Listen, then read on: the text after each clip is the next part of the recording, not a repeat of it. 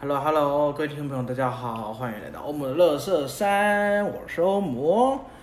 好的好的，我们现在来到了第三季的第二集，没错，欧姆乐色山很久没有更新了。Hello，我们还是要来讲讲没有更新的这段时间我在干嘛啦。那为什么会突然更新，也会呃快速带过。那因为我们今天我啦，我今天早上才刚跟港造聊完那个呃剧场导演党跟烟，就是我另外一集 podcast 的内容。那那边有稍微讲一下说我们最近在干嘛，所以我这边就快速的带过，有空可以去听。好的，就是呃我八月底的时候就演出，所以七八月的时候都在忙演出，就是完全没有时间更新。那九月的时候，我工作上遇到了，也不是遇到，我工作上有一个大案子，然后我就在忙工作，所以九月的时候疯狂加班，然后就非常的累。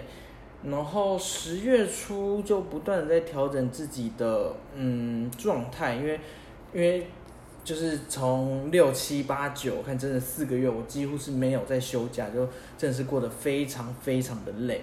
所以就整个在调整自己的状态，所以也没有时间跟心情特别想去更新，然后一直直到前几天，我的朋友就是跟朋友聊天的时候，然后他是我呃算是小粉丝，说自己朋友是自己粉丝，反正他都很喜欢听乐色三跟港跟烟啦，然后他就在那边催，就是逼我催更，就是他催更这样，就是说你怎么都不更新，就是拜托我赶快更新这样。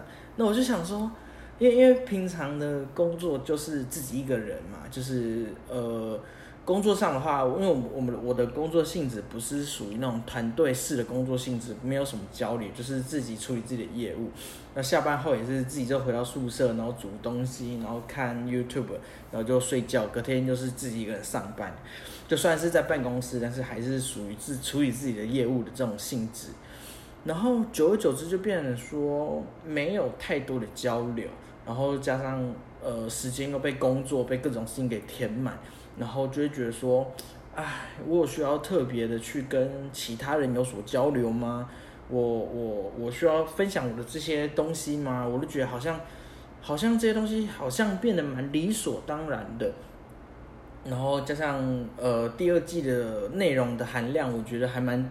就真的是还蛮扎实的，就变成说，呃，觉得说，嗯，聊到这应该就好了吧，就反正就这样子，然后就没有更新，然后反正我朋友就来跟我 complain 说什么时候更新，我就说好了好了，那我他就说你随便讲啊，你随便你说点东西，我就说那呃我来聊聊古希腊苏格拉底好了，那我就跟他讲了一下苏格拉底的事情，他就说这些东西很有趣啊，你为什么不更新？我又说。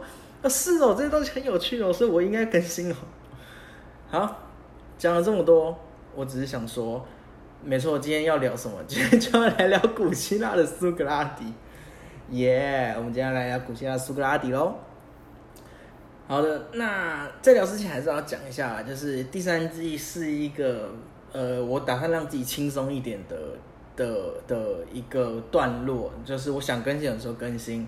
那不更新的时候，就是可能我自己在忙，或者就是好累啊，不想更新。所以如果想听的话，就请催更。有人催更我才做，不然的话有时候就是看心情，看心情。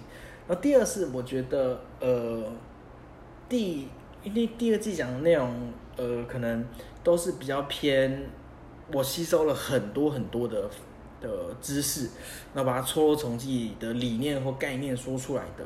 然后到后期就有人反驳说我说的，呃，并没有到真的这么的，呃，具有哲学的的呃论证的脉络，然后就的听到一些这样子的回馈，那我觉得这也蛮好的啦，因为毕竟我也不是真正哲学出身，对我我不是哲学专业背景，我也没有受过哲学特别严谨的哲学训练，所以呢，我决定第三季的时候就不要聊，尽量不要。让自己聊到那种太深入的东西，然后会不会特别标明出处，然后也会在前面像现在这个样子说啊，我说的不一定是正确的。那如果你们真的听听众朋友有兴趣的话，是可以去翻阅跟查找更多资料跟书籍。然后如果我有说错的话，就欢迎在留言区呃提供新的资料，然后帮我补正这样子。那如果有补正的话，我会在下一集的 podcast 做说明。好。讲了这么多，我们终于要来进入我们的苏格拉底啦。来啦，好，我们今天来聊聊我们那个西方哲学史的起源哈，苏格拉底。那呃，我们这边来科普一下，所谓的西方三哲人是谁呢？就所谓的苏格拉底、柏拉图跟亚里士多德。那所谓的东方三哲人是谁呢？就是所谓的老子、老子、孔子跟佛陀。好，那我们今天不要先聊这些人，我们就。我们都不聊东方三哲人，我们也就只聊西方哈，西方哲学起源，然后苏格拉底。那在聊苏格拉底之前，我们必须先简单的聊聊他活在什么样的时代，然后他的时代背景是什么，我们才可以了解苏格拉底这个人。啊，呃，我觉得这集对呃所有听众都非常的重要哈，就是或是没有接触过哲学的人都非常重要。为什么呢？因为你你聊哲学，你一定会听到苏格拉底嘛，就是你一定会了解这个人。然后再是苏格拉底没有提出过什么。呃，没有提出过什么理论，对他几乎不提出任他他不提出任何理论，他就是苏格拉底式的反驳。所以从他入门很简单，但是他这个反驳的背后的动机跟诚意，其实是开反而开启了整个哲学史、哲学的起源。所以基本上你了解了苏格拉底，你听完他的这个小故事之后，哎，你对哲学就有一个非常呃重要的根基跟脉络。所以我觉得，嗯。认为哲学很难的人啊，你就先从苏格拉底读起。那你始于苏格拉底这样子，呃，所有的脉络都就是就是拥有的基础啦，我觉得就还不错哈。入门款，入门款就是苏格拉底。好，那我们在聊之苏格拉底之前，就要聊他的生活背景啦。那时候是古希腊，他他活在古希腊时代哈，大概距今多少啊？两千两千五百年前还是两千两百年前啊？反正就两千多年前的时代。哦，那大家都知道说古希腊那时候是，呃，全地中海，我们不要讲地中海，就西方啦。那时候就西方这样子，就是整个地中海最文明的国家，就是就是雅典。哦，雅典拥有什么？直接民主的制度。然后在那时候是非常呃厉害的一个成就，因为其他的地区可能都还是军权统治，可是雅典是没有，就是我们直接民主政治，而国王我们自己选这样。那那时候这边补充一下，就是那时候的民主跟现在民主不太一样。那时候民主可能有很多限制，例如呃女生不能投票，或是还有奴隶制度，巴拉巴拉巴拉。但是总体来说，也是在那个时代非常非常先进跟进步的时代，被称作呃最光荣的雅典这样子，光荣的雅典。好，可是苏格，可是呃被称作光荣的雅典。好，那那个时代。的社会环境有一种职业叫做辩士，啊，就是说话的说话的辩士，这样就所谓的智者派。那这个职业是干嘛呢？就是智者派就会教大家说如何成为成功学大师，或者是所的所谓的品牌讲师，就教大家说话的艺术。嗯。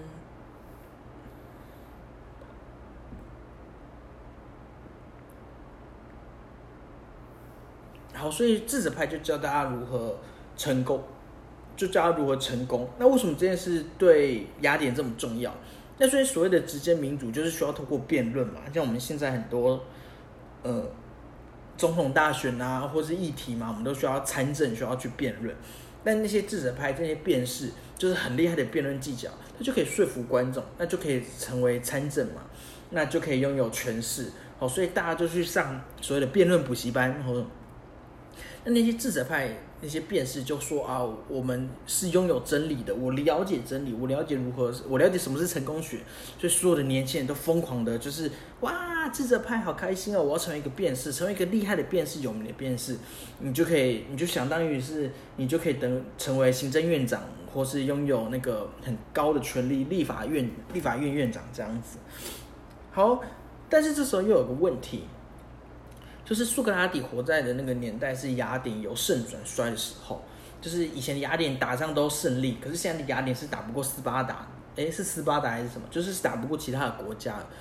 那这苏格拉底就觉得很烦呐，就是诶，明明那些智者派说他们拥有了真理，然后他们就说我是拥有真理，相信我，跟着我走就对了。这样，那为什么他们还是打不赢呢？就代表说这其中一定有什么猫腻，一定有问题，所以才会让。雅典不再强盛，所以苏格拉底就决定说啊，我要来重返雅典的荣耀，所以就开始出来跟年轻人对话。那这是其中一个原因哈。那第二个原因是什么呢？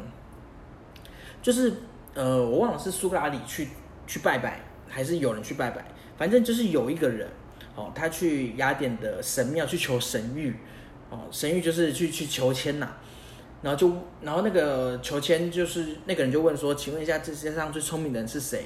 然后神谕啊神啊就告诉他说，哦，这个世界上最神明最聪明的人是苏格拉底。然后那个人就跑去跟苏格拉底说，哎，神这么说，哎，那苏格拉底就觉得说，哈，什么？我这么笨，我这么无知的人，怎么可能是世界上最聪明的人呢？那些社会上的智者派，那些说那些号称自己掌握真理的人，他们不是才是应该最聪明的人吗？那他为了去，呃，反驳神所说的这句话，就是他，呃，他他相信神，但他觉得啊，神一定是搞错，所以也因此走上街头，试着要去跟年轻人去跟智者派去辩论，然后去去问他们一些答案，然后试着找到什么是真理。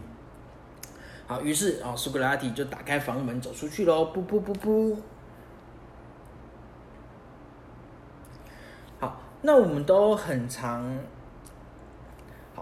那这时候我们就要聊一聊智者派让苏格拉底不爽什么东西了。我们都可以知道嘛，就是当一个人说自己拥有真理、掌握真理，可是事实上这些智者派在做的事情，就只是在教别人所谓的诡辩法，他并没有真的在讨论真理。呃，我们可以想象很多政治人物说话的时候，就以台湾来说嘛，很多政治人物说话的时候很迂回，好像把。好像好像掌握了什么呃公众真正的意思，可事实上全都在画胡狼，全都在说干话。你这样子不会很生气吗？你不会想去辩论吗？就很像说呃我们在跟某政治人物谈论说，请问一下你要怎么让某某城市发大财？然后那个政治人物就说发大财就是发大财吗？你不懂什么是发大财吗？你不想发大财吗？你是阻碍发大财的人，所以我可以我才可以让大家掌握发大财，所以要投给我。你不觉得？这这这这个就是逻，这个超级毫无逻辑的嘛。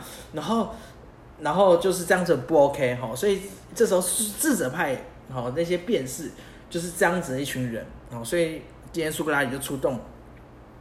好，苏格拉底就看到有个将军，那个将军就是在号称说他知道什么是勇气。好，他教别人说如何成为勇拥有勇气的人。那大家都很多人跑去跟呃将军学习嘛。那苏格拉就问啦，就说：“哎，请问一下将军，什么是勇气？”将军又说：“呃，固守岗位对抗敌人就是勇气。”那苏格拉就说：“哎，那生病的人对抗病魔，这样子是这样这样拥有勇气吗？”然后说：“这样是拥有勇气。”将军就说：“对，这样是拥有勇气。”可苏格拉就说：“可是这样子他不是固守岗位对抗敌人啊，所以所以你说的勇气不存在嘛？”将军就改口说：“好吧，那所谓的勇气就是坚韧不拔。”后来就说：“那坚韧不拔的做勇做蠢事，这样是勇气吗？”将军就说：“嗯，好吧，那勇气就是知道什么是不该畏惧。”后来就说：“那可以有拥有勇气的猪吗？”将军就说：“不行不行，勇气只能用在人身上，因为勇气就是不怕坏事，是一级是一种涉及好坏价值观的知识。”但是苏格拉底就说。你又在说好坏价值观的知识，可是很多德性都涉及好坏价值观啊。例如什么是正义，什么是节制，什么是美感，都具有好坏价值观。可是我今天问的是勇气，又不是问其他德性。那所以，那什么是勇气？好，反正在这样一来一回的辩论当中，苏将军就会说：好了好了，我承认我不知道什么是勇气。好，这就是很典型的苏格拉底式的对话，就你会就是别人说啊。别就是不断的反驳他人，然后试图要找到呃这个对话标的的的概念的定义，这就是很所谓的很典型的苏格拉底式的对话。我刚才讲那边会不会突然太怪？应该还好吧。好，所以这就是很标标准苏格拉底式的对话。苏格拉底就是进到了城邦，到处的跟别人说。哎，请问一下什么是正义？哎，请问一下什么是美德？哎，请问一下什么是节制？然后请问一下什么是勇气？然后他就会一一的把那些城邦里面很有名的呃政要啊，或是很多的专家学者，然后很多的明星都一一的把它变倒。然后，然后导导致最后很多人都不开心，然后 然后苏格拉底就惹就就让整个雅典公民非常愤怒哈。那为什么苏格拉底要这么做呢？哦，为什么苏格拉底要透过不断的举反例，试图找出概念的定义？好，这件事情到底为什么重要？好，我今天来举个例子。好，就是我们来问一下什么是桌子。我们来问一下什么是桌子。那时候我以前在跟我朋友聊天的时候，我就想试图这样子玩一下定义游戏。可是我朋友就最后被我惹怒，然后，所以我今天我今天要来来来挑战一下那个欧姆罗斯那听众，我们来问一下哈，请问一下什么是桌子？大家想说，哎，这东西很重要嘛？对，我们今天就来做这件好超级不重要的小事情。好，什么是桌子？然后我朋友我就问朋友啊，朋友说，呃，好，那四根脚的木头就是有一块板子，下面有四根脚，那这样就是个桌子。那我这时候就反驳，哎，请问一下，有些东西是圆桌，就是它或是它下面没有四根脚，还有就是中间一个圆柱，那这样是桌子吗？这样好像也算。他开反驳说，哦，不是，只要立着的就是桌子，只要用木头做的立着的东西就桌子。那我就说，哎，那玻璃桌算是桌子吗？他就说，那不对不对，那就改成说，呃，人可以在上面写东西的东西是桌子。我就说，哎，可是如果有个东西非常非常高，它就是像一般的窗台，那窗台可以被当做桌子吗？他说可以啊，也可以当做桌子。那我就开始说，任何一个立着的东西，那冰箱可以是桌子吗？那把一堆书叠在一起可以是桌子吗？或者说，为什么椅子不能是桌子？椅子也是立着的，小板凳可以当做桌子吗？那我朋友听到这个，他就很不爽，他说：“你 你问那么多问题干嘛？”我就说：“不对啊，你你你今天提出了这么多什么是桌子的，你你你今天号称你知道什么是桌子，可是我今天反问你这些东西，你又不能回答，就代表说你根本不知道什么是桌子嘛。”然后我朋友就很不开心，他又开始说什么：“好，如果。”每个人在心中觉得桌子的定义都不一样，所以你说你是桌子就是桌子，那我说我是桌子，我觉得这样是桌子就桌子，然后我就开始不开心了。我就觉得，如果今天所有的问题的答案最终都会变成，呃，所谓的相对主义，就是每个人的感知都不一样，就是啊，每个人都心中的桌子，那你说了算，那我们要尊重所有人的话。那不就变成这世界上没有所谓的真理了吗？那真理不就变成是不可讨论的东西了吗？那这样子的话，就变成说政治人物随便说什么，什么就是对的。那这样子就没有所谓的标准准则，法律就不存在啦。好，反正到最后讨论到最后，就变成说我们根本不知道说桌子到底是什么。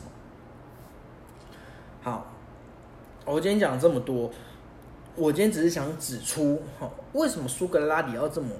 钻牛角尖，为什么我要跟我朋友在讨论什么是桌子，把我朋友惹怒？就是因为定义它是一件很重要的事情。一个东西、一个事物或是一个概念，如果无法被好好的被定义，那就代表说，我声称，就例如勇气好了，我们如果无法好好的定义什么是勇气，什么是正义，什么是教育。我们无法做这件事情的话，那么我声称要教授的东西是否可以教授，就成为一个很大的问题。例如，我是法律学教授，我根本不懂什么是正义，那我今天还要传授什么是正义，什么是法律的话，那这不就是很有很多问题吗？我今天是一个当权者，如果无法说明、无法定义什么是权利、什么是义务啊，什么是法律、何为自由的话，那我我要如何制定一个国家的法律？那这个国家要如何运作，不就变成很有问题吗？那不就变成说，每一个当权者上台之后，可以依照他自己想要的方式去改变法律，那就会说，哦，每个法律在每个人心中定义都不一样，那我这么做也可以，那么做也可以，这样子社会秩序就会产生崩塌。哦，所以我们今天从何谓桌子 这种白痴的小事情去发想。为什么苏格拉底式的对话既经典又有时候这么惹人厌的原因就在这，但是背后苏格拉底想要反驳、想要传达的意思就是，我们必须找到何谓定义，我们才可以找到何谓是真理，我们人才可以呃活着有一个脉络这样子。好，那我们前面举了这么多例，我今天要来小小的回来，小小的补充，就是什么是桌子。好，何谓什么是桌子？这个答案，呃，我觉得蛮有趣的。那时候在跟呃别人辩论的时候，老师提出了一个呃我觉得很棒的答案哦，就是当你坐着使用它时，看起来会比较得体的那个东西就是桌子。好，我我觉得我我我今天岔题哈，不是不聊苏格拉底，我们聊何谓桌子。因为我今天那时候跟跟老师在讨论的时候，我就觉得。就老在课堂上跟大家辩论的时候，就提出这个东西，我觉得哎，蛮蛮酷的。哦，你们看啊，就是我们以为的桌子这么简单的东西，可是它的定义却是如此的、如此的不直觉。哦，当你坐着使用它时，看起来比较得体的东西是桌子，然后我们就开始排除排除嘛，我们就发现说，哎，这么说好像真的很有道理耶。因为如果我们站着使用这个桌子，它就变成一个台子。我们蹲着使用它，它感觉就是个椅子。好，当我们坐着，然后坐在不管是石头，坐在 anything 上，使用这个东西，小桌子，好坐很坐，就算是蹲着的，蹲着的坐着，就是就是坐在小椅子上使用小桌子，看起来比较得体。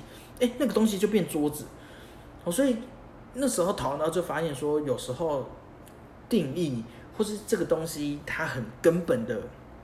很根本的，呃，形成的逻辑概念或原因，竟然并不是我们表面上所认为的那个样子。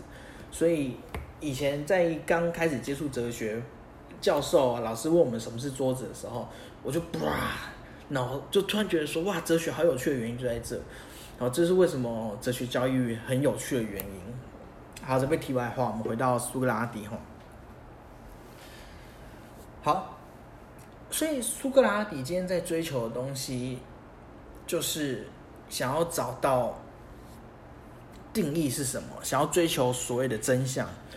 而今天苏格拉底今天去去问、去反驳的这些定义，想要他想要找的定义，刚好又跟德性的议题有关。例如，他问什么是正义，什么是节制，什么是正，什么是勇气，因为他想从这些例子、这些德性的例子去为追问德性本身。这样才可以树立一个呃一个真正一个良好的雅典人。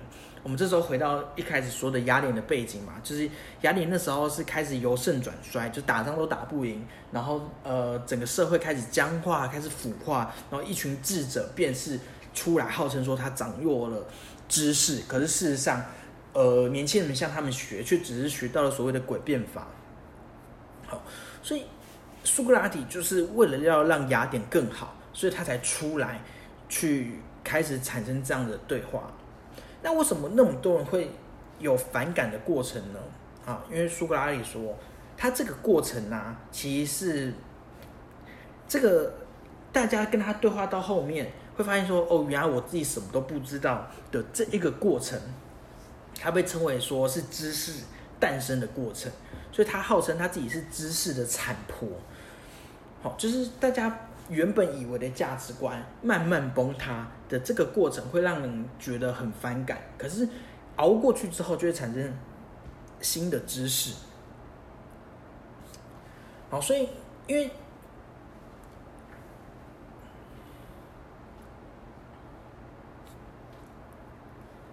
熬过去之后，就会产生新的知识。那我这边小小的又小题外话一下。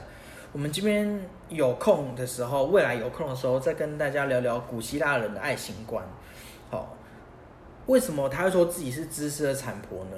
那是因为古希腊人对于爱情最美好的爱情是成熟男性与青年男性的爱，会被称为最美好的爱情。因为成，因为古希腊人是认为只有男生才可以拥有受教育，而成熟男性就是好。就是拥有知识的的的一种身份。那青年男性就是必须学习知识的过程。所以，当成熟男性与青年男性相爱的时候，是一种知识的交流。所以他才说自己是知识的产婆，是帮助社会当中产出知识。好，然后这我不知道大家有没有这样的过程，就像我啦，我那时候在学习什么是桌子的时候，我诞生了这个哇新的概念跟价值观的时候，产生新的知识，就跟跟小孩生出来那种的的感觉，我不知道我没生过小孩，会产生一种知识诞生的快感。好，这种快感在古希腊的爱情观也可以被称作为柏拉图式的爱情。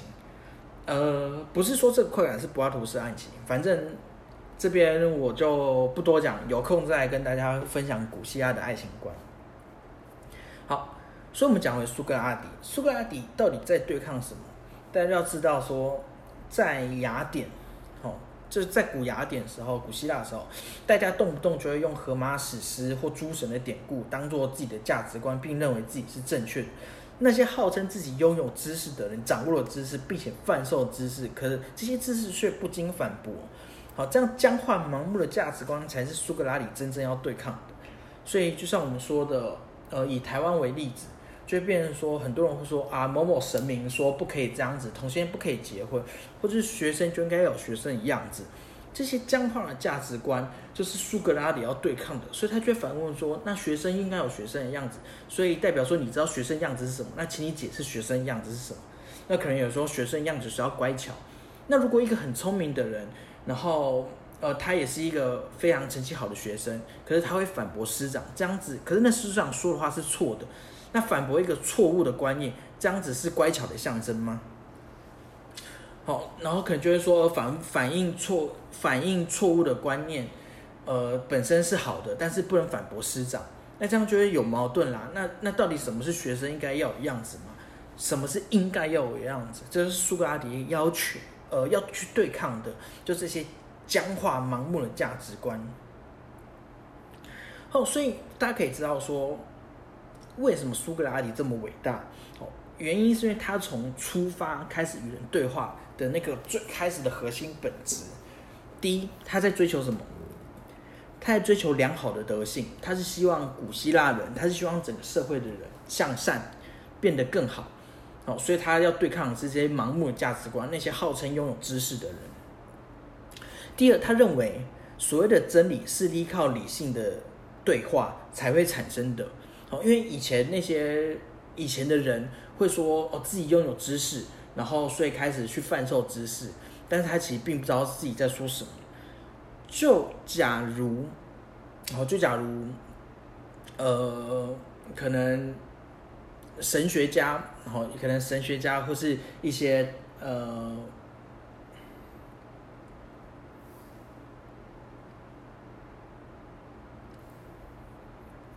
好，因为苏格拉底认为真理是依靠。